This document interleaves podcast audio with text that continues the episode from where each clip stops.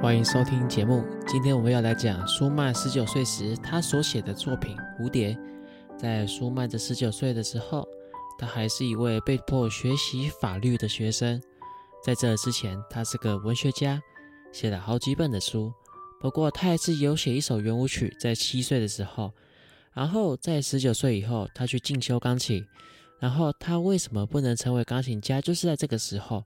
他训练第四指，使用外力的方式，结果让他的手部严重受伤，所以最后成为一位作曲家，也只好透过老师的女儿克拉拉来帮他发表曲目。接下来讲讲蝴蝶，他其实也是从文学作品中得到灵感。他从邵保罗的《f l i c k y a 中文叫做《年少气盛》的这本小说的倒数第二章《Laptans》。这个故事中，作为整个音乐的构思 l a p t a n s 可以翻作幼虫或是假面舞会。在这个故事中有三个人，沃尔特及伍尔特这两位孪生的兄弟，以及他们所爱的维娜这位女孩。他们这两位兄弟因为太爱这位女孩，而且两个人都长得很像，所以他们决定透过假面舞会戴上面具，看这位女孩喜欢哪一位。接下来，我们就来听一听这整个故事的环节，描写舞会场景雾蒙蒙的感觉。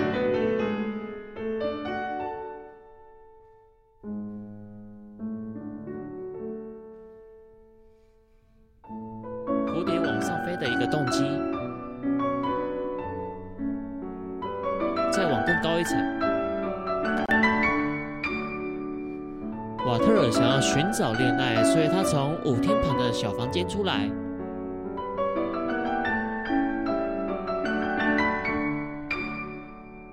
马祖卡的节奏要用在第二拍。蝴蝶动机再次出现。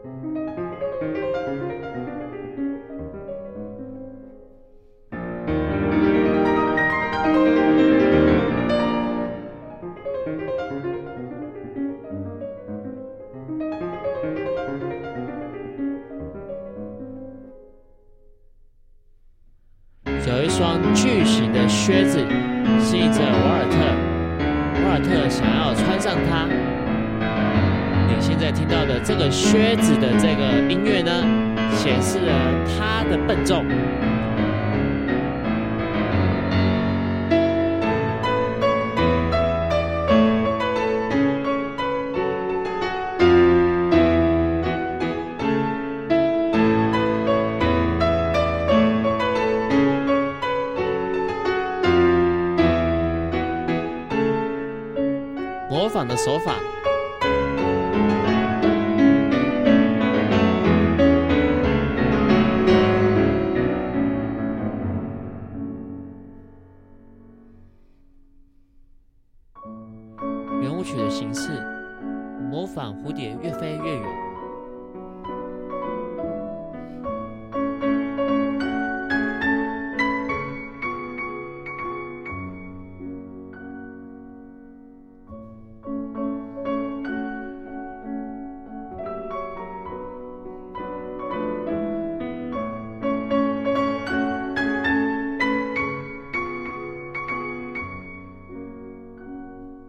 在这里显示这两位男生他们所追的女生，这位女生非常的可爱。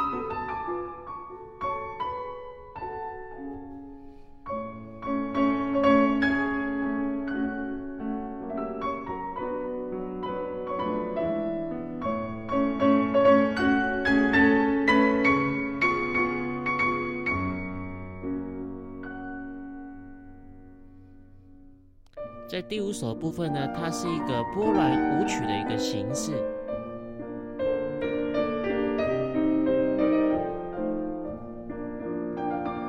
这两位男女在跳互动式的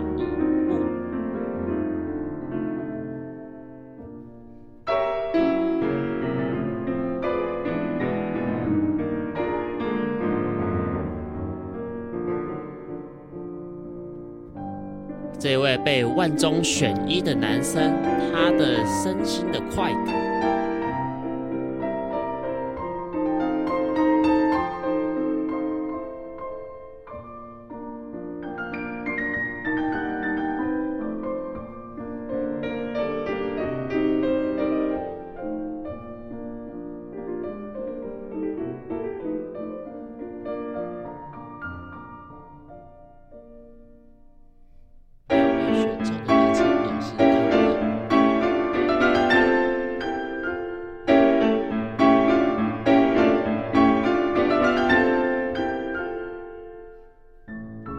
女生给他安抚。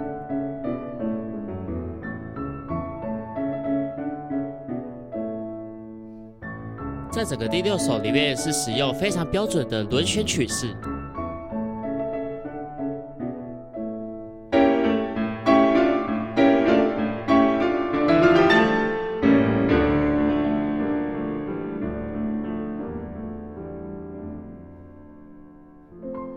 基于前面主题的扩张。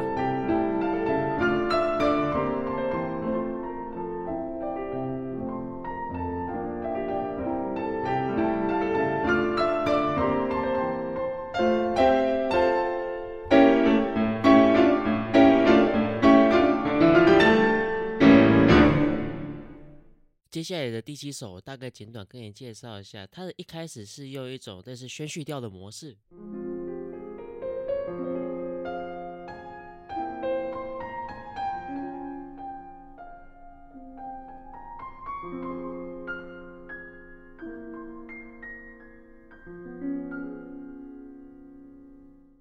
接下来部分，它是基于降 A 大调去做一个伴奏以及伴唱的模式。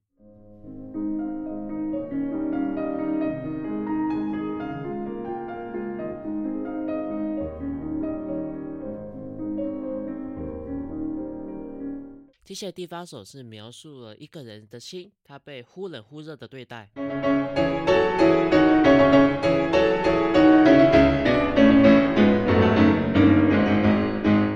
你可能会觉得说这个节奏比较像是军队在行军的节奏，但实际上在这个故事里面，它并不是，它比较像是形容一个人呃心中的被冷落的感觉。接下来我们听一下比较温暖的部分。还记得我刚才前面讲的那个女生可爱的面貌吗？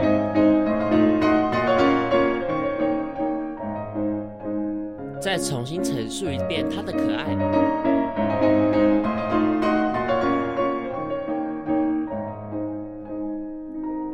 在爱情之中。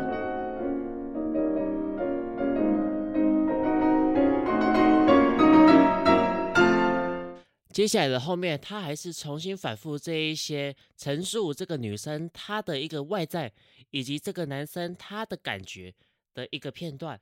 接下来第九首显现了这个男生以及女生他们心中的杂乱。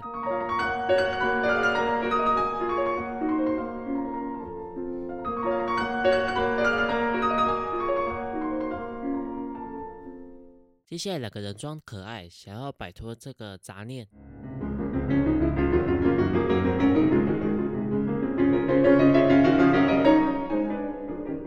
然后他会再重复一遍这个杂念的部分，然后呢，接下来他就会转念。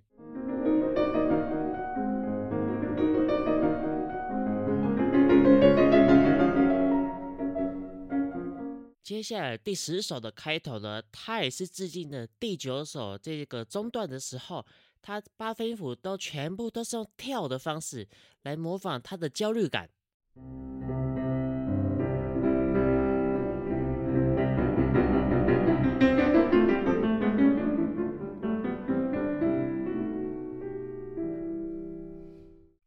接下来的这个节奏型跟前面的这个部分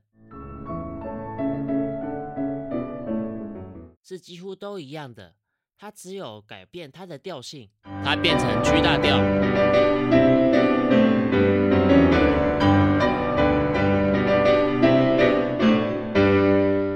接下来这个片段就像是有点微醺微醺的样子，所以你会发现到它整个重音是在第三拍，不是在第一拍。一二三，一二三，一二三，一二三，一二三，一二三，它的重音在第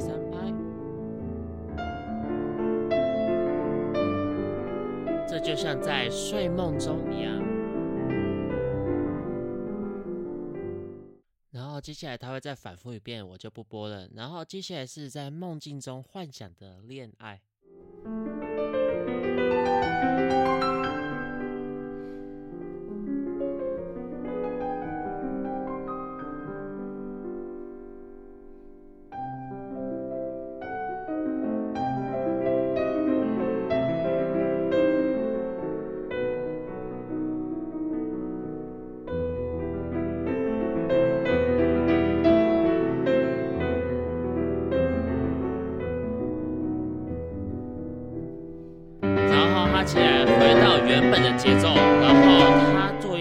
调的部分。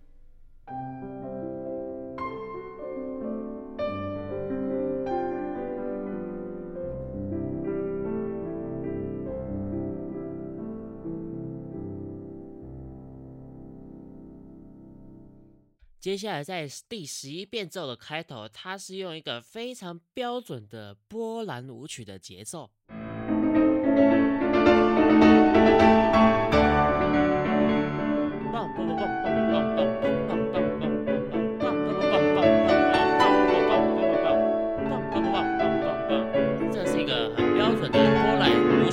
奏。接下来，他会做一个突然的转调，从刚才波兰舞曲的 A 大调转成区小调。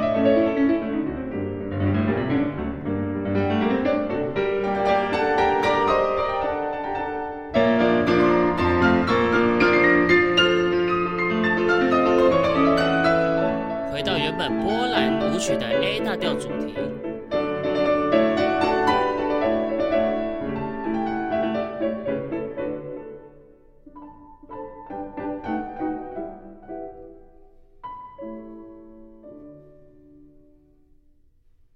一个梦境。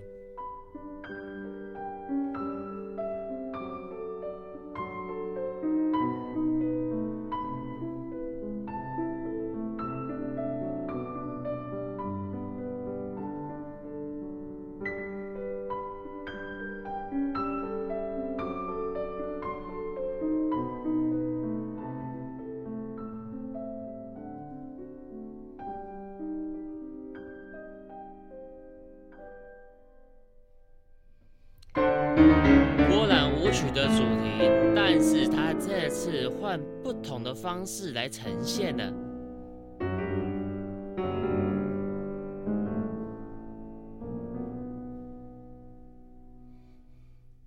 像是被魔鬼附身的感觉。你还记得上一拜的幻想教学曲的第五乐章的《女巫安魂夜之梦》中的这个女巫善笑艺术家的片段吗？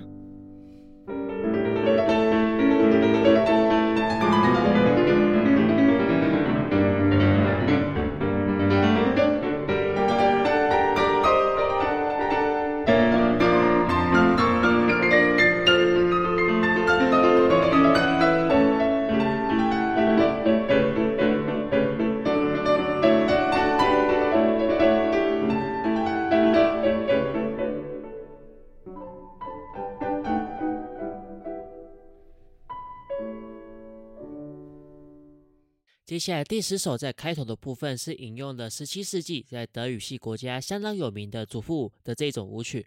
这种舞曲在舒曼引用在这个曲目之后，柴可夫斯基那在《胡桃钳》里边也有这个片段的音乐，我们来听一下。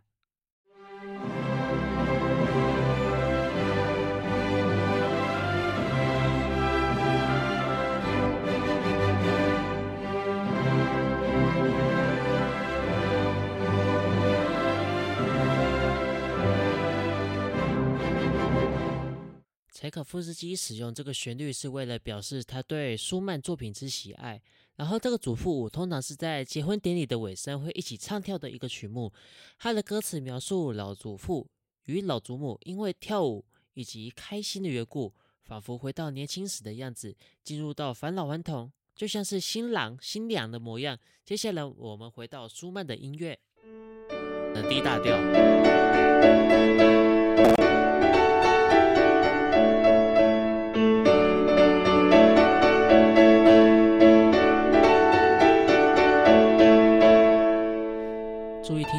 上声步。人民的人人人民发发发，人民人人人。重新反复主复的这一段旋律。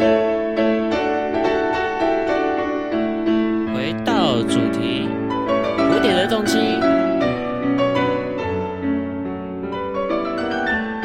华尔兹，注意听左手主副的音乐动机。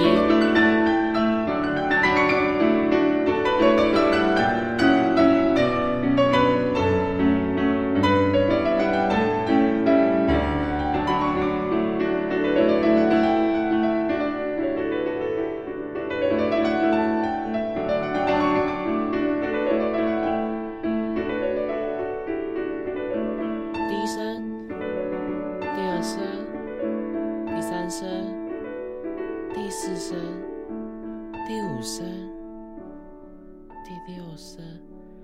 刚才讲的这个第几声的东西，是指结婚典礼的一个结束的钟声。在后来德国主妇舞的这个音乐当中，有被加上这样的一个东西。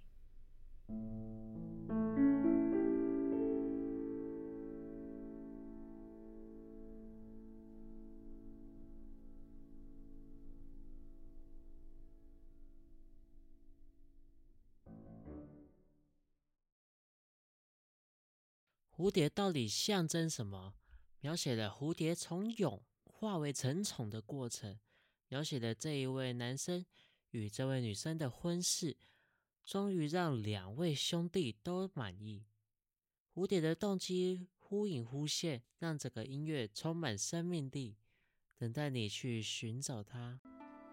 感谢您收听本集节目。如果喜欢我的节目，请记得订阅加分享，在各大 podcast 平台都有上架。然后欢迎来追踪我的 FB、IG，名称是 y a m a t Music House。欢迎你在这两个平台的 Messenger 与我的聊天机器人互动。好的，我们下周见，拜拜。